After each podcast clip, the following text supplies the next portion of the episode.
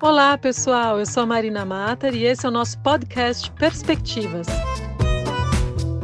Um espaço para uma conversa rápida semanal com lideranças empresariais, formadores de opinião e formuladores de políticas públicas.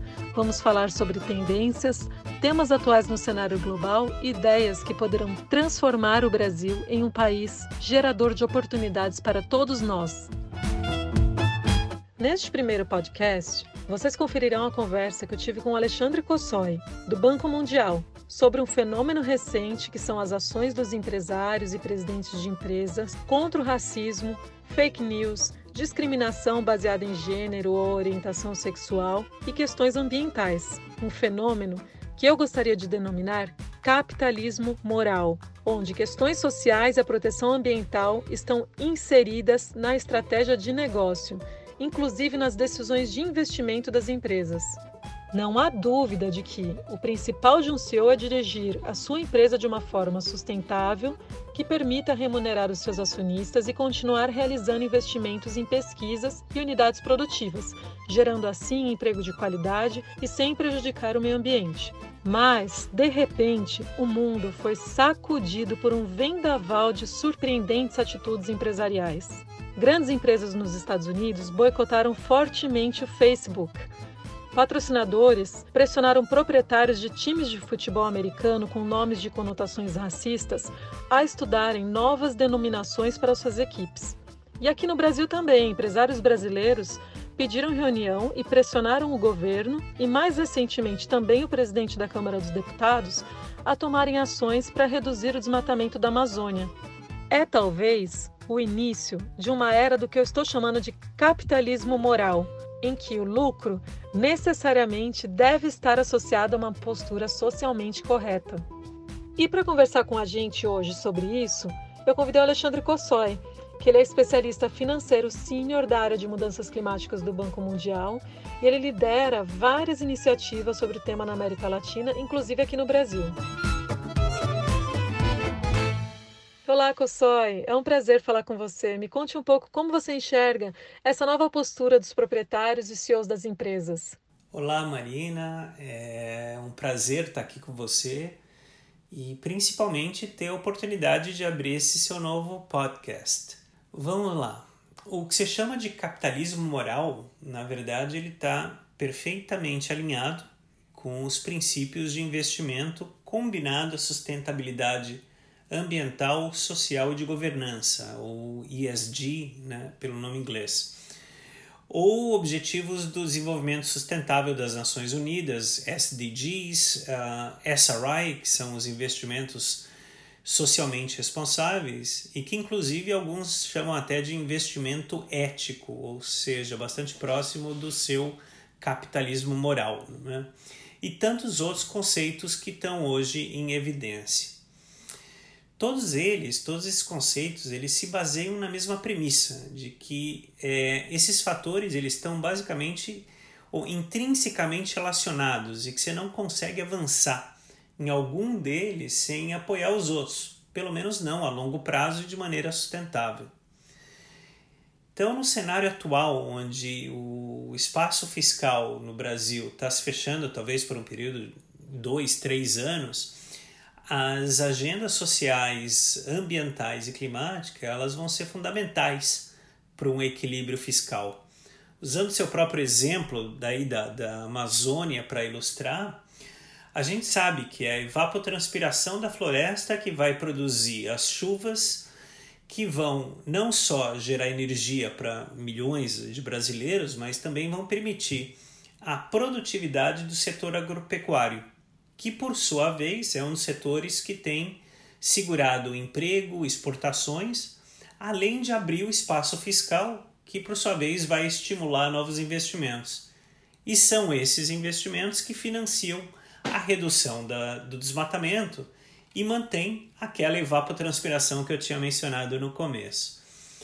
Então, a, é a manutenção desses ciclos virtuosos aí que contemplam todos os aspectos que vai garantir a transformação tecnológica e o desenvolvimento econômico sustentável de longo prazo. Possói, naturalmente, todos nós esperamos que esta preocupação com o bem-estar da sociedade e a construção de uma sociedade sem preconceitos, ela seja responsabilidade dos políticos, que são a voz do povo. Você acredita que os proprietários e CEOs das empresas eles estão preparados para liderar esse tipo de discussão? Marina, é, eu acho que, assim como todos os fatores é, social, econômico, ambiental, é, eles caminham juntos, os setores público, privado, acadêmico, sociedade civil, ONGs, é, eles também têm seu é, papel nesse processo. Então, enquanto o setor público que você mencionou, ele segue responsável por desenvolver políticas que venham a facilitar investimentos, é, é o setor privado quem, no fundo, vai financiar essa transição econômica. Mais uma vez, na minha área de atuação, é, é, esses empresários e investidores, eles sabem que é inevitável que a mudança do clima vai impactar seus negócios e investimentos respectivamente. Então, é, enquanto os empresários já estão mudando seus processos produtivos e tecnologias, os investidores já estão redirecionando seu capital ah, para empresas e setores que eles acreditam que vão sobreviver nessa nova economia. E na verdade, esses executivos e investidores, eles já estão liderando esse processo. Como você mesmo aí mencionou na sua abertura, a gente acompanhou recentemente o um movimento de grandes investidores internacionais, como BlackRock, é, em priorizar investimentos sustentáveis e os executivos de grandes empresas que se, reunirem, que se reuniram com os líderes do governo, é, a vice-presidência, a presidente da Câmara, a presidente do Senado, e exigindo ações concretas na redução do desmatamento da Amazônia. Bom, até agora a educação dos CEOs ela foi direcionada a aprender as melhores técnicas de administração e finanças. Cossói, você acha que no futuro os princípios deste capitalismo moral eles vão fazer parte, vamos dizer assim, de um job description do CEO? Na verdade, eu acho que as principais atribuições e responsabilidades do CEO é, incluem a satisfação de seus clientes e retorno aos seus acionistas. E para isso, obviamente, é fundamental um posicionamento estratégico da empresa e competitividade a longo prazo. Né? Então, esse novo normal, onde mudança do clima vai continuar definindo negócios e tecnologias que vão sobreviver no futuro, e consumidores que vão demandar cada vez mais produtos e serviços sustentáveis, esse novo normal já é uma realidade.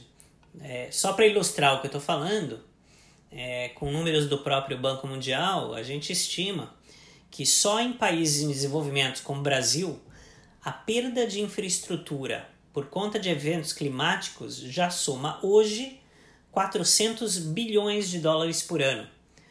É, além disso, investimentos resilientes ou adaptados ao clima, quando você compara eles aos investimentos tradicionais, eles vão resultar uma economia de mais de 4 trilhões de dólares, é, equivalente a um retorno de 4 dólares para cada dólar investido. Ou seja, se os CEOs não tiverem é, incorporando esses riscos e oportunidades, eles basicamente não estão cumprindo com seu principal papel e prestando um desserviço aos seus clientes e acionistas. Né? Então, como eu disse antes, a gente tem visto é, que esse processo já está internalizado na cadeia produtiva e, e muitos desses investidores e CEOs efetivamente já estão na linha de frente. Cossói, para finalizar, o pessoal não sabe, mas eu tive o grande prazer em conhecê-lo quando eu me envolvi na coalizão de liderança em precificação de carbono CPLC do Banco Mundial. E desde então eu tenho acompanhado o brilhante trabalho que você tem feito em temas relacionados a mudanças climáticas, inclusive no Brasil, onde você lidera a iniciativa PMR, Partnership for Market Readiness, do Banco Mundial com o Ministério da Economia. Então, sobre esse assunto, conta um pouquinho para a gente como que está a precificação de carbono na América Latina e como, como estão as suas atividades na região, inclusive aqui no Brasil, e se você acredita que vai ser possível a gente introduzir um mercado de carbono no Brasil e quando?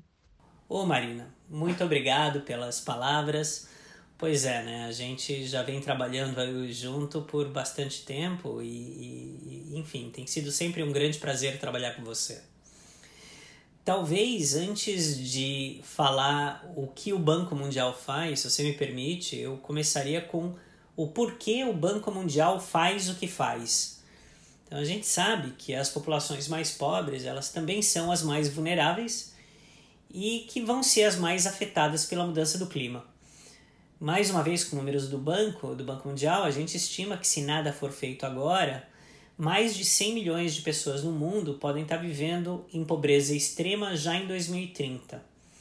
E é por isso que mitigação e adaptação à mudança do clima está dire diretamente associada à missão do Banco Mundial, que é exatamente a de eliminar a pobreza extrema no mundo. Agora, respondendo sua pergunta, pois é, eu venho trabalhando desde 2002 no Banco Mundial, basicamente com relatórios e financiamentos, grandes financiamentos, que têm por objetivo apoiar os governos em políticas e investimentos que estejam exatamente alinhados com esse desenvolvimento econômico sustentável, além de apresentarem co-benefícios climáticos não só efetivos, mas mensuráveis também. É, existe uma equipe bastante grande do Banco Mundial na América Latina, mas eu especificamente, apesar de estar sediado em Washington, é, as minhas operações estão na América Latina, é, então países como Costa Rica, é, os países da Aliança do Pacífico, Chile, Colômbia, México e Peru, e principalmente no Brasil. Então, por exemplo, eu estou envolvido em financiamentos aos estados da região norte do Brasil, e da Amazônia, como Mato Grosso e o próprio estado do, do Amazonas. E a precificação de carbono ela está de alguma maneira inserida em muitas dessas atividades, até porque talvez seja o instrumento que melhor internalize e monetize, ou seja, atribua valor a essa externalidade climática. Né? Mais uma vez, com a, em relação à sua pergunta, hoje são vários os países na região e dezenas no mundo todo que já vem adotando a precificação de carbono, seja na forma de um imposto ou através de um sistema de comércio de emissões, também conhecido como mercado de carbono. Na América Latina, a gente menciona o Chile, que já tem, a Colômbia, México, a Argentina. E no Brasil, dentro da, do projeto PMR que você mencionou, a gente vem trabalhando junto com a Secretaria de Produtividade, Emprego e Competitividade, a CPEC, do Ministério da Economia. E esse processo tem sido liderado pelo próprio secretário especial, Carlos da Costa, e pelo coordenador, o Gustavo Fontenelle. Inclusive, é, acompanhando o, o, a demanda do setor privado, o governo já expressou sua preferência por um sistema de comércio de emissões e como eu falei, a gente vem avançando, avançando bastante bem nesse projeto. É, existe um engajamento, um apoio bastante forte de vários setores. E eu não acho impossível que o Brasil possa ter esse mercado até antes mesmo de 2022. Cossói, foi um enorme prazer falar com você. Muito obrigada por aceitar o convite, estrear o projeto Perspectivas. Começamos com o pé direito. Obrigada. Parabéns pela iniciativa e mais uma vez obrigado por ter me recebido e pelo ótimo bate-papo de hoje. Obrigada por ter ficado até o final deste nosso primeiro podcast. Eu sou a Marina Matar e eu te espero na semana que vem de novo aqui, no Perspectivas, o podcast para quem já sabe que o futuro do Brasil é agora.